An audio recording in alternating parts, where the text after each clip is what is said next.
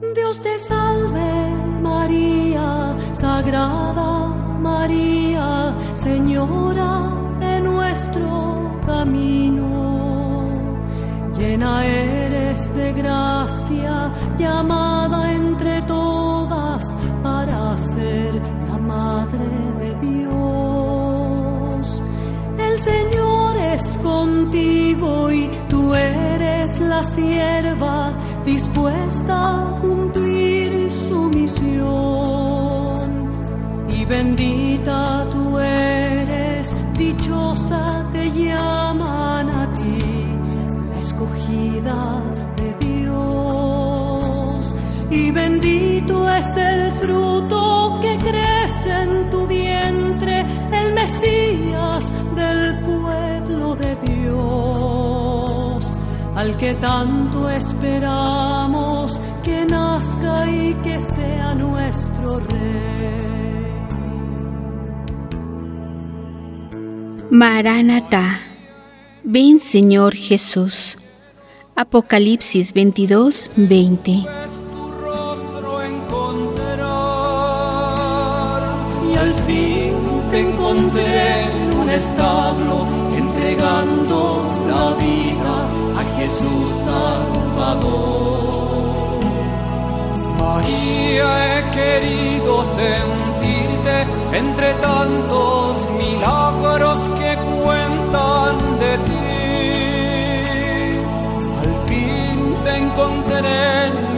camino, en la misma vereda que yo.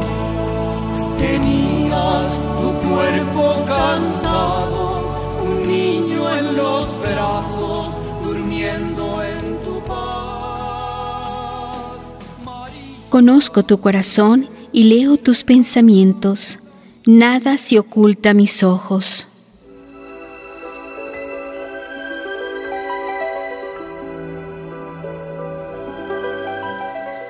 Jesús.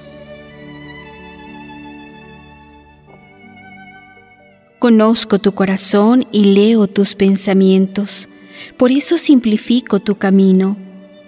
A tus preguntas se adelanta mi respuesta y a tus objeciones te digo, no pongas ninguna objeción porque yo no la pongo y ante tus dificultades no huyo de ti. Al contrario, busco el acercamiento y me hago más sencillo de lo que sencillo soy, para hacerme entender por ti. Lo que quiero mostrarte no es algo difícil ni inalcanzable, por eso no debes decirme, Señor, soy pequeña para entender tu grandeza. Dices que eres pequeña, pues bien, ¿cómo desearía que lo fueras? Pues entonces ciertamente me entenderías. Quien te habla no está solo en los cielos para que digas, ¿quién subirá por mí a los cielos para que tome de su boca estas enseñanzas y me las dé a conocer? Quien te instruye no está solo al otro lado del mar para que digas, ¿quién irá por mí al otro lado del mar para tomar todas sus palabras para que conociéndolas pueda yo cumplirlas?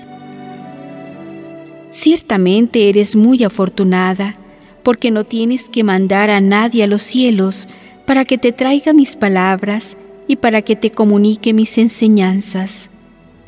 No tienes que enviar a un mensajero para que vaya a la otra orilla del mar, para que tome mis palabras y te las dé a conocer. Porque mis palabras están muy cerca de ti, están ante tus ojos. Yo soy la palabra, yo soy la luz verdadera, y moro en tu corazón. Déjate instruir por mí.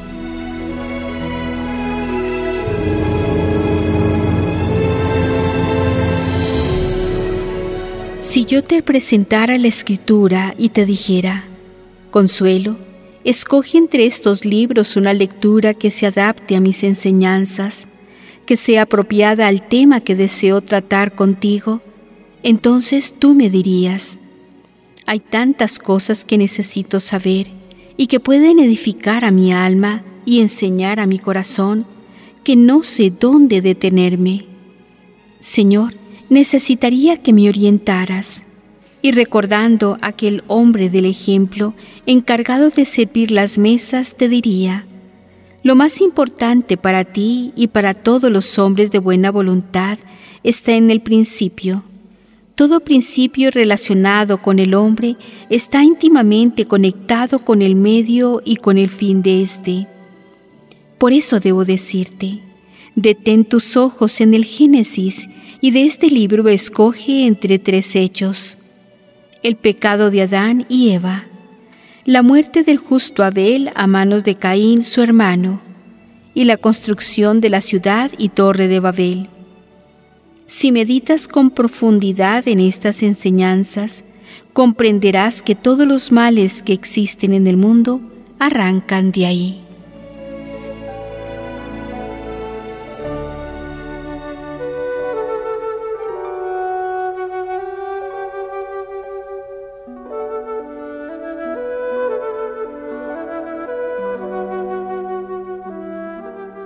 En atención a los llamados, a aquellos que desde el principio Dios eligió.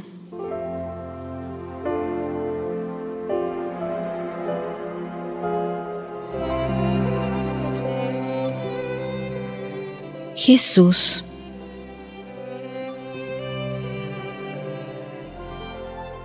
En atención a los pequeños, a los sencillos y a los limpios de corazón, para ellos especialmente son estas enseñanzas.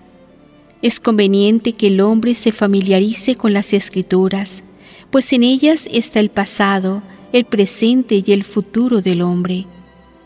Pero teniendo en cuenta la ignorancia de unos y la pequeñez de otros, me comportaré con vosotros como la madre o como la nodriza que lleva en su regazo al niño de pecho.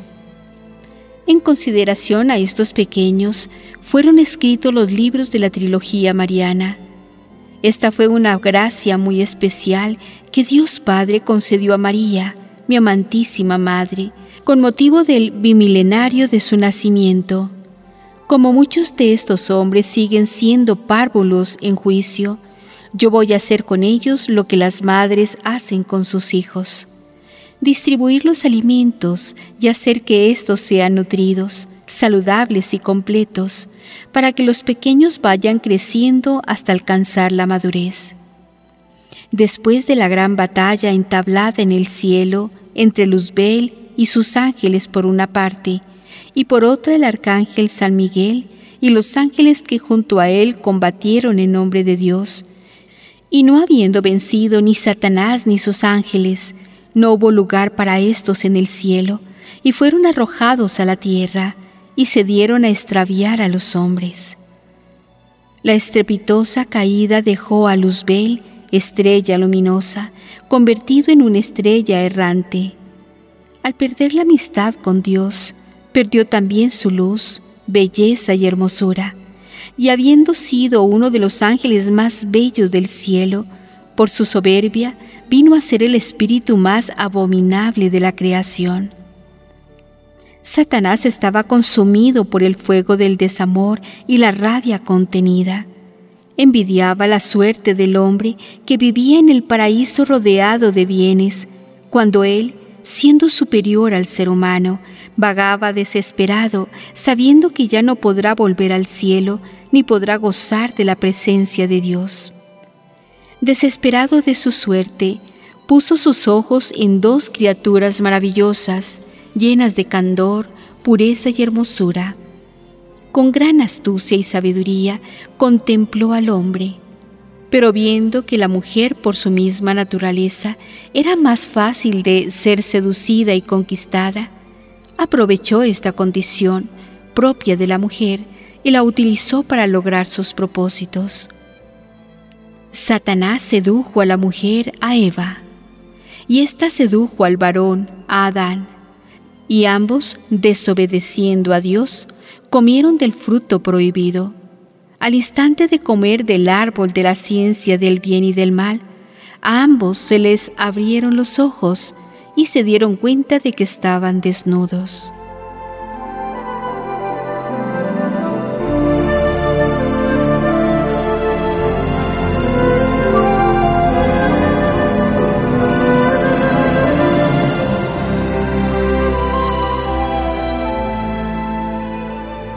El gran triunfo de Satanás es pasar desapercibido.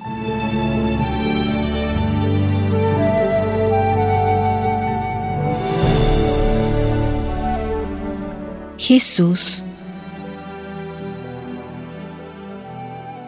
Hacer que Adán y Eva perdieran la gracia y la amistad con Dios, esta fue una gran conquista para Satanás, después de haber sido arrojado del cielo, después de haber sido vencido y humillado. Ciertamente, grande fue esta conquista y Dios la permitió, pues aunque el daño causado a la humanidad era terrible, este mal podría transformarse en bien y esta pérdida de la gracia a consecuencia del pecado podría convertirse en gracia superabundante por el amor, la misericordia y el perdón de Dios hacia la humanidad desvalida. La mayor conquista de Satanás y del éxito más sorprendente es pasar desapercibido para muchos hombres, haciendo que tomen como leyenda lo que es una realidad digna de creerse y de ser tomada en cuenta.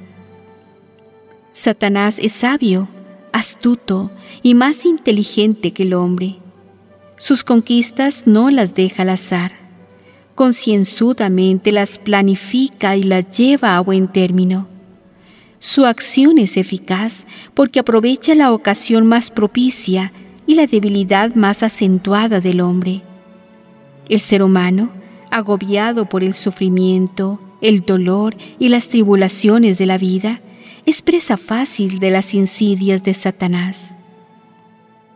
Satanás odia al hombre, odia todos aquellos medios de salvación que la gran misericordia de Dios ha puesto en manos de sus criaturas. Estos medios salvíficos y redentores son los sacramentos, fuentes de vida y santidad. Y estos sacramentos el hombre los recibe a través de la iglesia. Esto lo sabe el maligno, por eso su odio hacia la iglesia es inmenso. Mucho antes que mi iglesia hubiera sido instituida completamente, Satanás ya había gestado innumerables planes para destruirla. Entrar en el paraíso no le fue difícil. Conquistar el corazón de Eva fue para él un gran éxito que realizó sin ningún esfuerzo.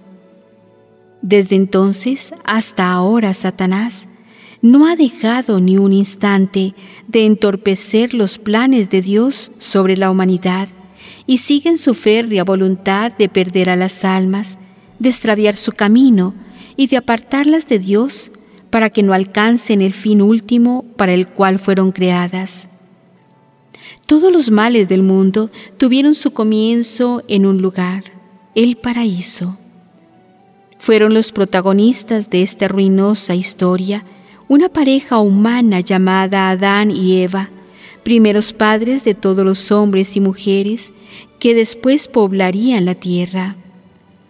Por el pecado que cometieron Adán y Eva, la muerte entró en el mundo y a todos los hombres alcanzó la muerte, pues en Adán y Eva todos los hombres pecaron.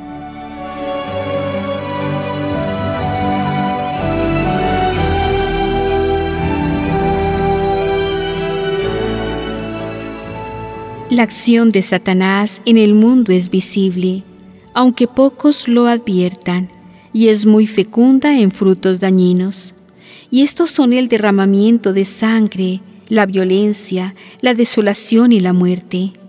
Ningún ser humano por sí mismo podría concebir en su corazón tanta malicia si no estuviera instigado por el espíritu del mal. Contemplo a los hombres.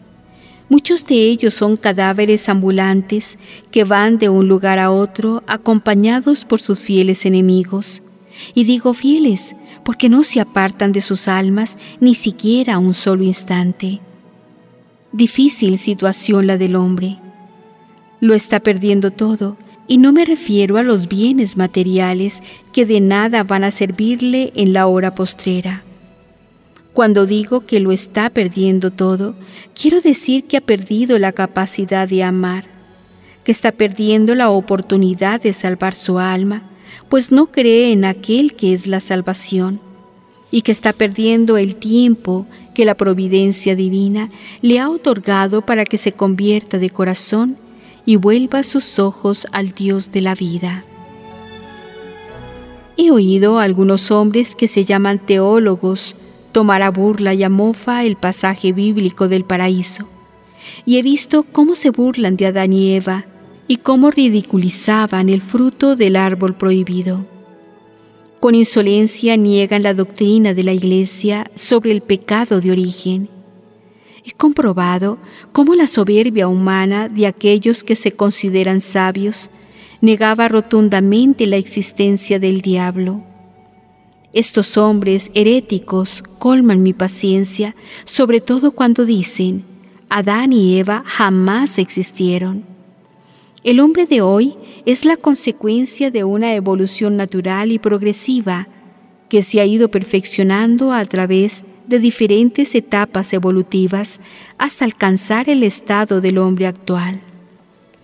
La soberbia, cabeza y raíz de todos los pecados, fue el pecado de Satanás. Esa misma soberbia hizo que Adán y Eva quisieran ser como Dios y es también la soberbia la que ha hecho estragos en el hombre de forma tan ostentosa que no puede soportar la presencia de Dios ni en su alma ni en la creación. Satanás existe y sus obras están visibles y son tan nefastas y destructivas que ni la mente más perversa podría concebir tanta maldad si no estuviera dominada por el maligno. La acción de Satanás en el mundo de hoy es cruel y demoledora, y para realizar sus planes el maligno tiene sus colaboradores. Así como hay hijos de Dios, también hay hijos del diablo, y así como el hombre espiritual ha sido engendrado en Cristo para la vida de la gracia, el hombre carnal y demoníaco ha sido engendrado por el diablo para desgracia, para la muerte, para su perdición.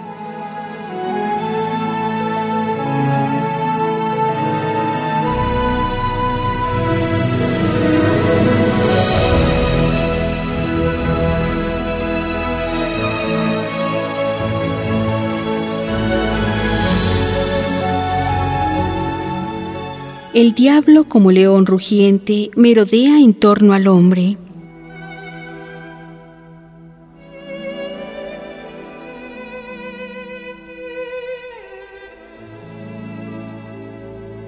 Jesús. Consuelo, de múltiples formas Satanás actúa en el mundo, aunque los hombres del mundo nieguen la existencia del diablo. Y esta negación es la mejor colaboración que el ser humano puede prestar a tan astuto enemigo. Que unos no crean y que otros nieguen no es motivo suficiente para callar la verdad tanto más si esta verdad puede llevar a muchos hombres a la salvación.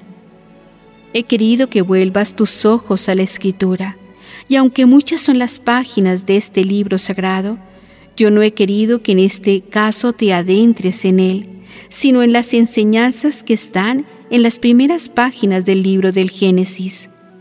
Todos los males del mundo arrancan de ahí. Si pones atención a mis palabras, comprenderás que los pecados de ayer son los mismos de hoy. Estos males, consecuencia del pecado, podrían ser evitados si los hombres con espíritu de fe reflexionaran sobre estas palabras. La escritura es palabra divinamente inspirada por Dios y es útil para enseñar, para corregir y para educar en la justicia, a fin de que el hombre de Dios sea perfecto y consumado en toda obra buena. Pero muchos hombres a los extravíos de ayer han añadido un nuevo mal, y esto agrava su pecado, y es la manipulación reductiva de la palabra de Dios en beneficio propio. Sabio y prudente es el hombre que con diligencia escucha la palabra de Dios, y sin deslizarse ni a la derecha ni a la izquierda, acepta de buen agrado la voluntad divina, sabiendo que la verdad no cambia. No es mi doctrina como esas doctrinas extrañas que se acomodan a las apetencias del hombre y que son más propias de los herejes que de los hijos de Dios. Yo soy Jesucristo, el Hijo de Dios vivo, el mismo de ayer, de hoy y de todos los siglos.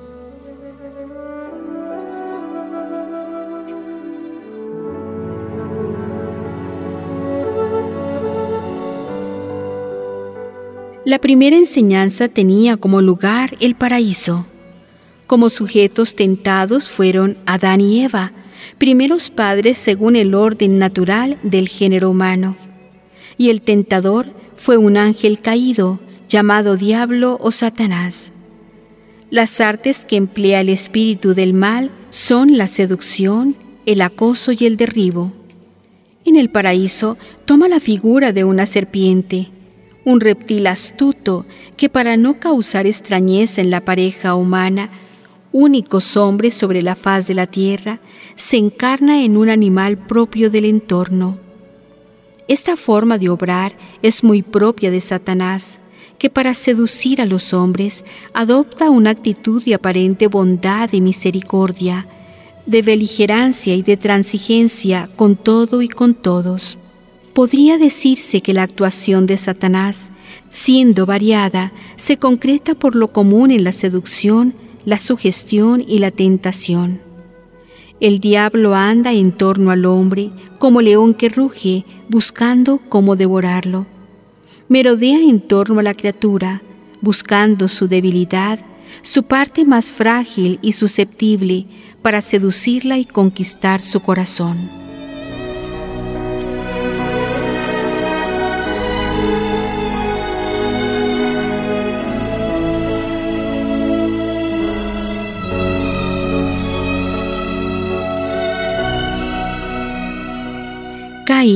Prototipo del hombre réprobo, hijo del diablo.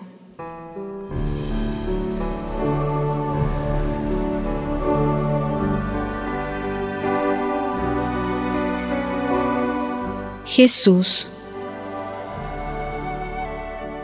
Consuelo. En el primer caso, Satanás, con palabras blandas y con lisonjas, clava su aguijón en la vanidad de la mujer que cree que en el fruto prohibido está la sabiduría y la ciencia, y que comiendo de él será igual a Dios. La segunda enseñanza no tiene lugar en el paraíso, pues Adán y Eva ya habían sido expulsados de él. La segunda enseñanza se da en la familia y tiene como protagonista a dos hermanos, símbolos del bien y del mal. Caín es el padre de todos los réprobos, hijos del diablo, nacidos para la perdición. Y Abel, el hombre justo y temeroso de Dios, no solo es figura de Cristo, sino de todos los hombres justos que apartando su corazón del mal, se entregan a sí mismos y todo lo que tienen al Señor como ofrenda de suave perfume. El diablo no tienta desde fuera a Caín como lo hiciere con sus padres, Satanás se ha instalado en el alma de Caín, dirige su vida y lo tiene dominado.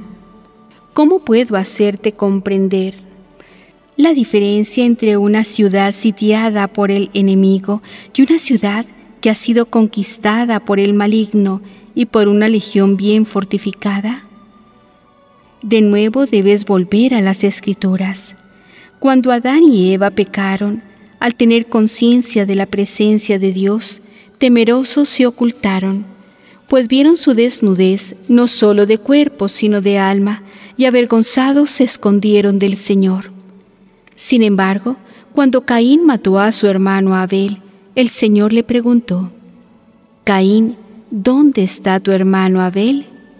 Contestó Caín, No lo sé. ¿Soy acaso el guardián de mi hermano?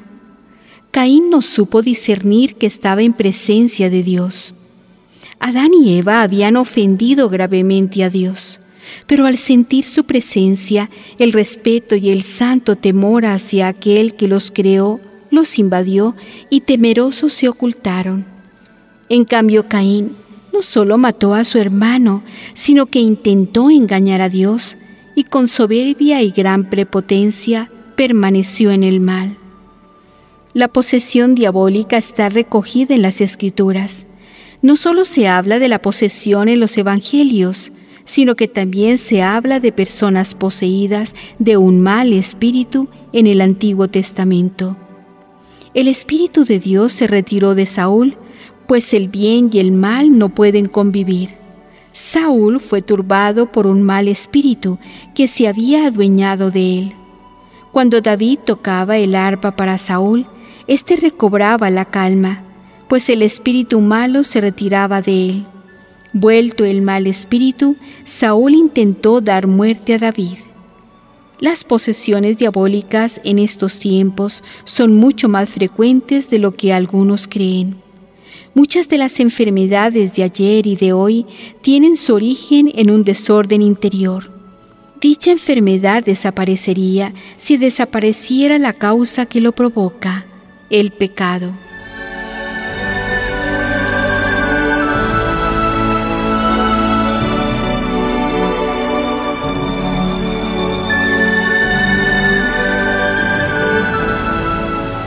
Caín, ¿por qué estás enfurecido y cabizbajo?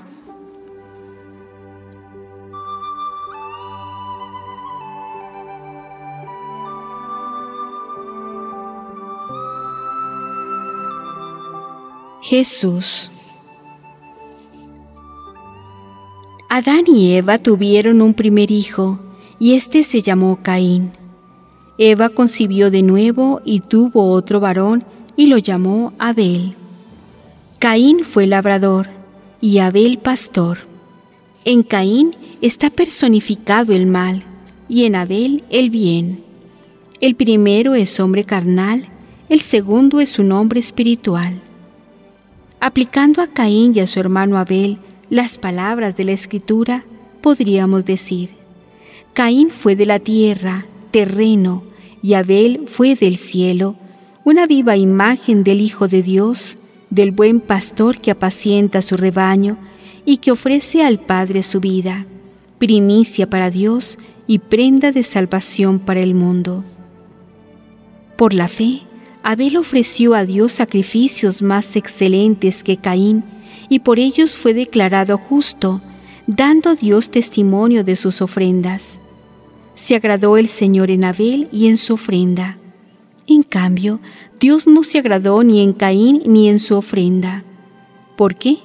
Porque no había en él un corazón puro que ordenara todas sus obras a hacer el bien.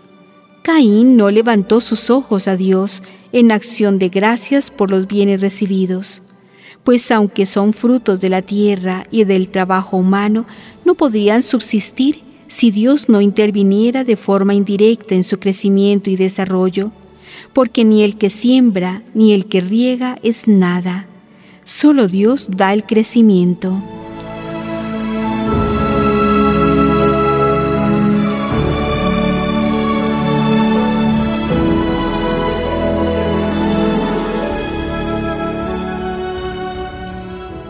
La paz interior y la serenidad que manifestaba Abel fruto de una conciencia tranquila y en armonía con Dios, desesperaba a Caín, que enfurecido andaba cabizbajo. El Señor Dios recriminó la conducta de Caín y le dijo, ¿Por qué estás enfurecido y por qué andas cabizbajo? ¿No es verdad que si obraras bien andarías erguido, mientras que si no obras bien, estará el pecado a la puerta como fiera acurrucada, acechándote ansiosamente, a la que tú debes dominar? Mira, Él siente apego a ti y tú debes dominarle a Él. Han pasado muchos siglos, pero la maldad de Caín, hombre homicida poseído en sus adentros por los espíritus del mal, se repite una y otra vez a lo largo y ancho de la historia del mundo.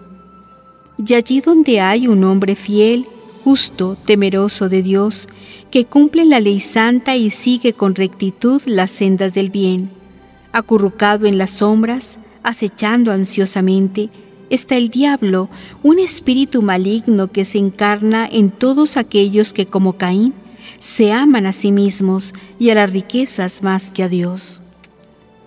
Desde la sangre de Abel hasta la sangre de Zacarías, asesinado entre el altar y el santuario, desde la sangre de los profetas hasta la sangre de Cristo, desde la sangre de los apóstoles hasta la sangre de todos los mártires. Esta sangre ha sido derramado por esa estirpe de hombres soberbios y engreídos, aposentos de Satanás. Un cubil en su corazón donde crece y se desarrolla la serpiente venenosa llamada Diablo y Satanás, ángel caído que hace la guerra a Dios y extravía a toda la redondez de la tierra.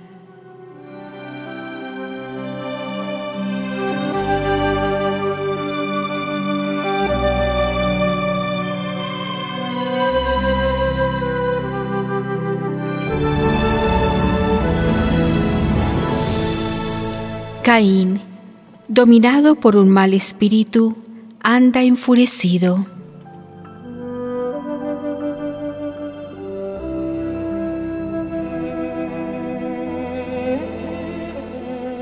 Jesús.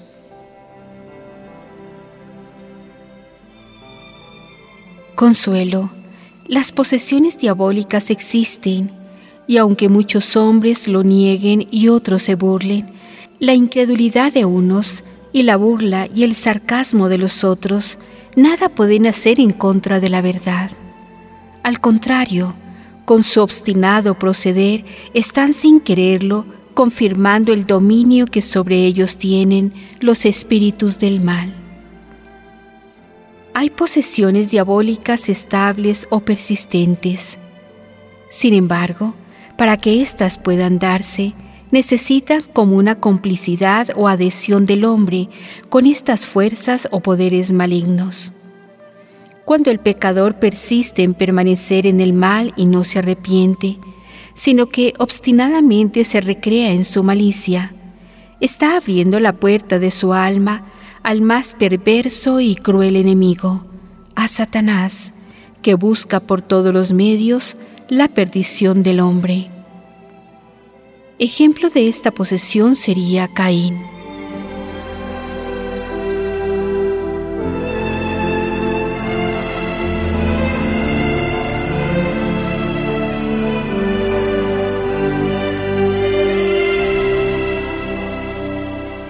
Existen otras posesiones de menos grado y dureza porque no son constantes sino esporádicas y cuya influencia no es total sino parcial pues el hombre advierte el peligro y busca remedio para su mal.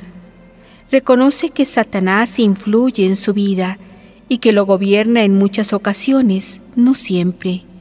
Y en este espacio de tiempo, que no está bajo su influencia, pide ayuda para poder liberarse de tan cruel opresión.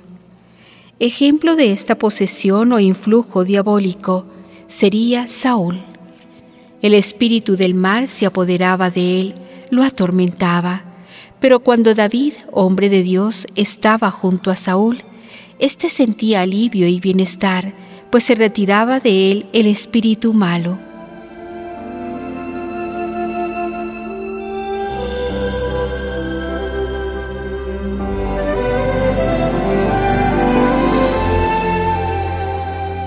Después de las posesiones existen las influencias, persuasiones y sugestiones que vienen de fuera del hombre, pero que están revoloteando sobre la mente de forma tan persistente que puede parecer que el hombre conciba el mal.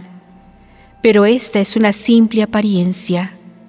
El mal siempre es concebido e impulsado por el maligno, que en su intento de extraviar a los seres humanos criaturas predilectas, amadas y destinadas por Dios para la gloria, tienta al hombre, merodea en torno a él, lo seduce y lo engaña con sus maléficos influjos, persuasiones y sugestiones. El maligno es persistente, astuto y cruel, pues una y otra vez vuelve a incordiar a los hombres. Pero si éstos, con la ayuda de la gracia, resisten la tentación y lo vencen, Satanás huye despavorido. Los hombres deben saber que Satanás es astuto pero inconstante. Y si la criatura a la que va a incordiar resiste y como ciudad fortificada no deja entrar en él al enemigo, enfurecido desaparece. Caín mató a su hermano Abel porque el hombre perverso no puede soportar la bondad ni la pureza de corazón del hombre justo y temeroso de Dios. ¿Había nacido Caín para la muerte? No, porque Dios todo lo creó para la vida, para que subsistiera eternamente. Pero por la envidia del diablo, el pecado entró en el mundo, y por el pecado vino la muerte.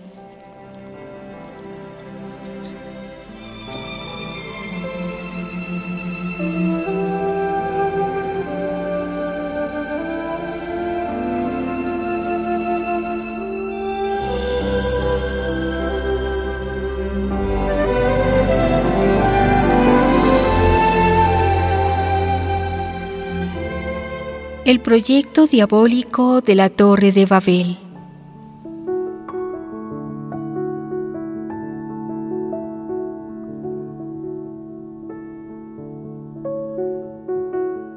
Jesús.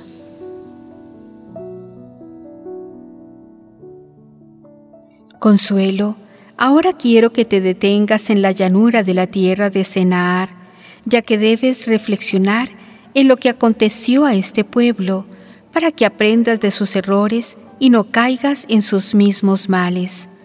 Al contrario, viendo en lo que acaba la soberbia y el orgullo, la arrogancia y la vanidad, conserves tu corazón manso y humilde. Noé halló gracia a los ojos de Dios, porque era un varón justo y humilde, fiel a Dios, hombre perfecto entre sus contemporáneos. El Señor Dios, viendo que la tierra estaba llena de violencia y toda la carne había corrompido su camino, apartando su corazón de él, decidió exterminar la tierra, al hombre y animales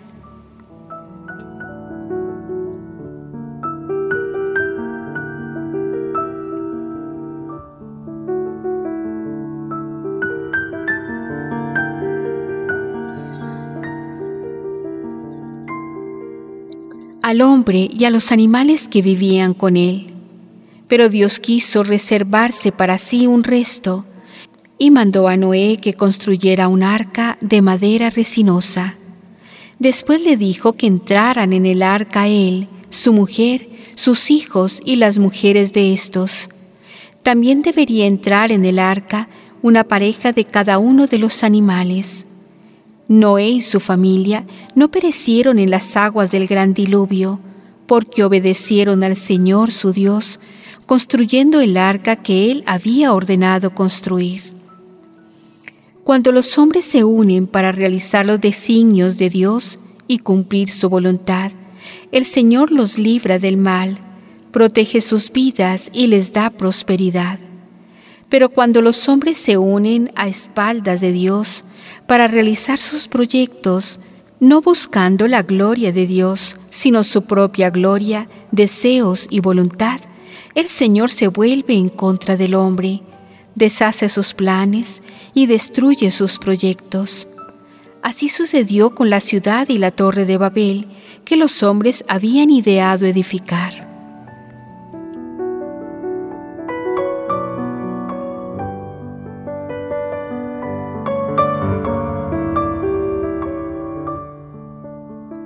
La enseñanza para que sea perfecta debe tener siempre presente que frente al mal está el bien. El bien es la vida, el mal es la muerte. Elige el bien para que vivas eternamente. Dios permite el mal porque éste puede transformarse con la ayuda de la gracia en un bien superior y más perfecto. Pues aunque el mal es mucho, la gracia es superabundante frente a la ciudad que los hombres comenzaron a edificar buscando la fama, una ciudad con una torre cuya cúspide tocar el cielo, está la casa pobre y humilde, el arca, imagen de la iglesia, que construyó Noé siguiendo las normas que el Señor le había dado. Noé realizó su obra en obediencia y con humildad. Pero aquellos que se asentaron en la llanura de la tierra de Senaar, siguiendo los consejos de su torcido corazón, quisieron realizar una gran obra para dejar a las generaciones futuras un testimonio de la soberbia humana. En la tierra había una sola lengua y todos se entendían entre sí. Pero cuando los hombres se unieron para desafiar a Dios, al ver que el hombre no ideaba en su corazón nada bueno, Dios confundió su lengua para que no se entendieran unos con otros. Y los dispersó el Señor por toda la faz de la tierra, y así dejaron de edificar la ciudad. A este proyecto del hombre Dios lo llamó Babel, pues allí confundió su lengua, de forma que unos y otros no se entendían entre sí. Los hombres deberían tener en cuenta esta enseñanza.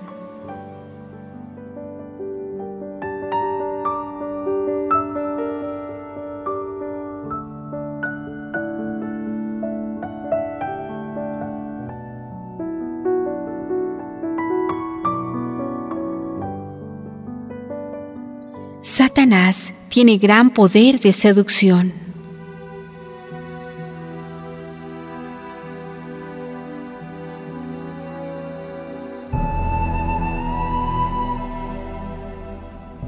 Jesús.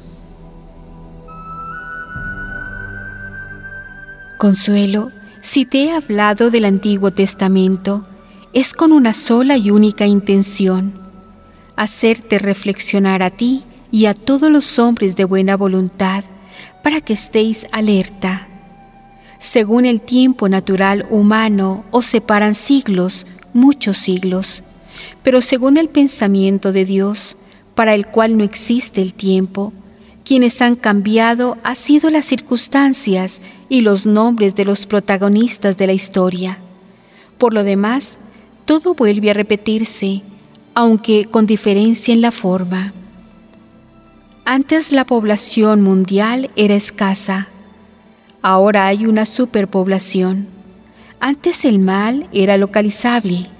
Asimismo la Sagrada Escritura da nombres de pueblos y de ciudades donde había más pecados y vicios, donde había más incredulidad, confusión e idolatría.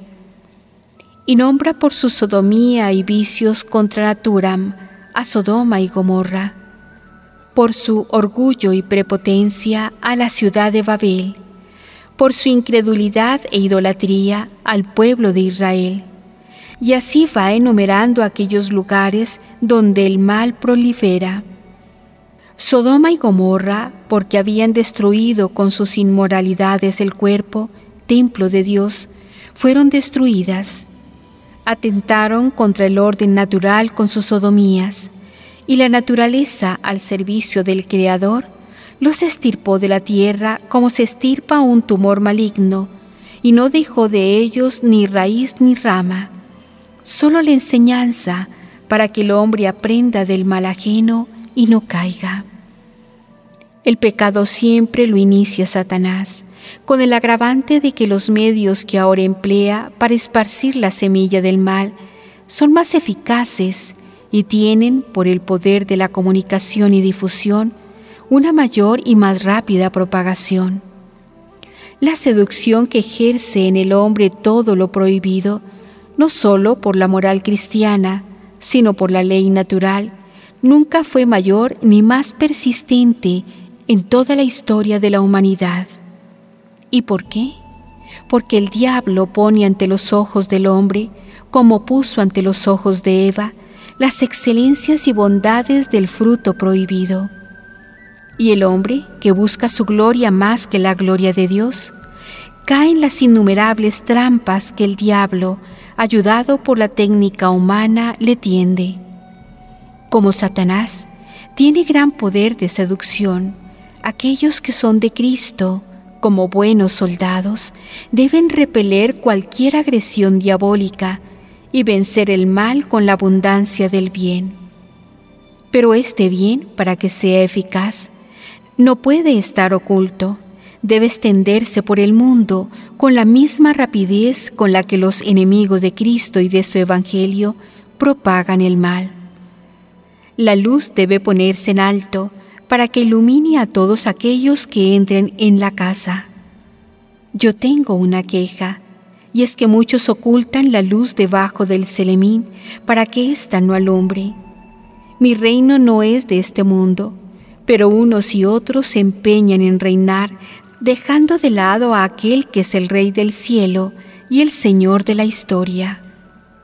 Consuelo, ¿y tú quieres guardar silencio? ¿Y tú que conoces los secretos de mi corazón, vas a enmudecer por miedo a los hombres, por temor a ser incomprendida?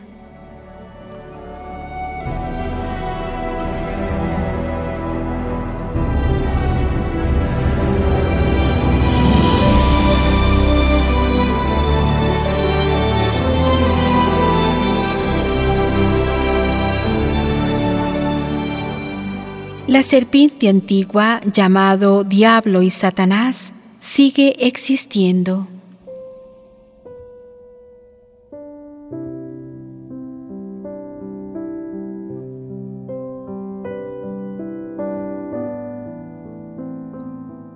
Jesús.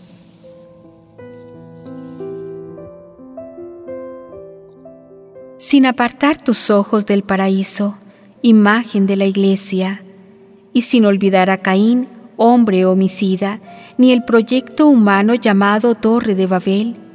Escribirás lo que yo te diga que escribas, pues el pueblo de Dios sencillo y humilde debe ser adoctrinado en la fe y debe ser también advertido de los grandes males que se ciernen sobre él. Si olvida que lo que sucedió en el principio de los tiempos, ahora en el año 2000 de vuestra era cristiana, también está sucediendo. Los hechos sobre los cuales has reflexionado, siguiendo mis enseñanzas, son los mismos. Solo han cambiado los hombres, pues aquellos terminaron sus días en la tierra. Unos murieron en el Señor y otros antes de morir ya estaban muertos por el pecado. Conviene pues que prestes atención a cuanto has visto y oído, no sea que te deslices de la verdad y como muchos de ellos caigas en el error y pierdas tu alma. Para que esta desgracia no te suceda a ti ni a ningún hombre de buena voluntad, debes tener presente que la serpiente antigua, llamada Diablo y Satanás, sigue existiendo que su acción es terriblemente demoledora, que destruir, corromper y adulterar la verdad es su consigna. No hay ningún ser humano sobre la tierra que no haya sido asediado y tentado por Satanás. Y a este asedio constante son muchos los que han sucumbido. Cuantos más deseos tenga el alma de perfección, y más busque la unión con el Señor su Dios, tantos más tropiezos encontrará en este camino. El diablo no puede consentir que triunfe el bien sobre el mal. Su acción no está en conquistar a los hombres perversos, pues esos ya los tiene seguros. Su gran conquista está en seducir a los justos para que se conviertan en pecadores empedernidos. Satanás, como espíritu que no tiene cuerpo, pasa desapercibido ante los ojos de los hombres. Por eso puede infiltrarse en todas partes sin ser descubierto.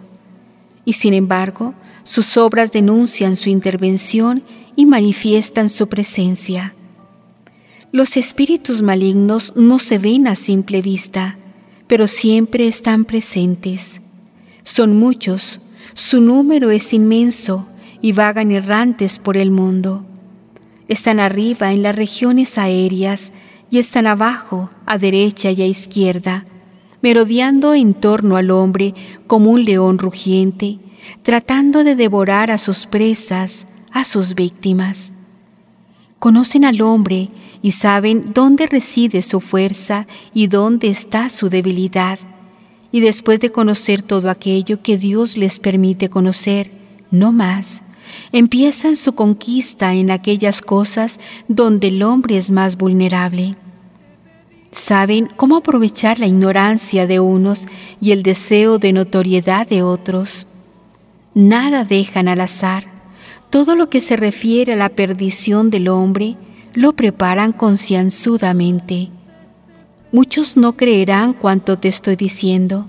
Sin embargo, podrían salir de su incredulidad si meditaran sobre los comportamientos humanos y por sus obras comprenderían mis palabras. Y al fin te encontré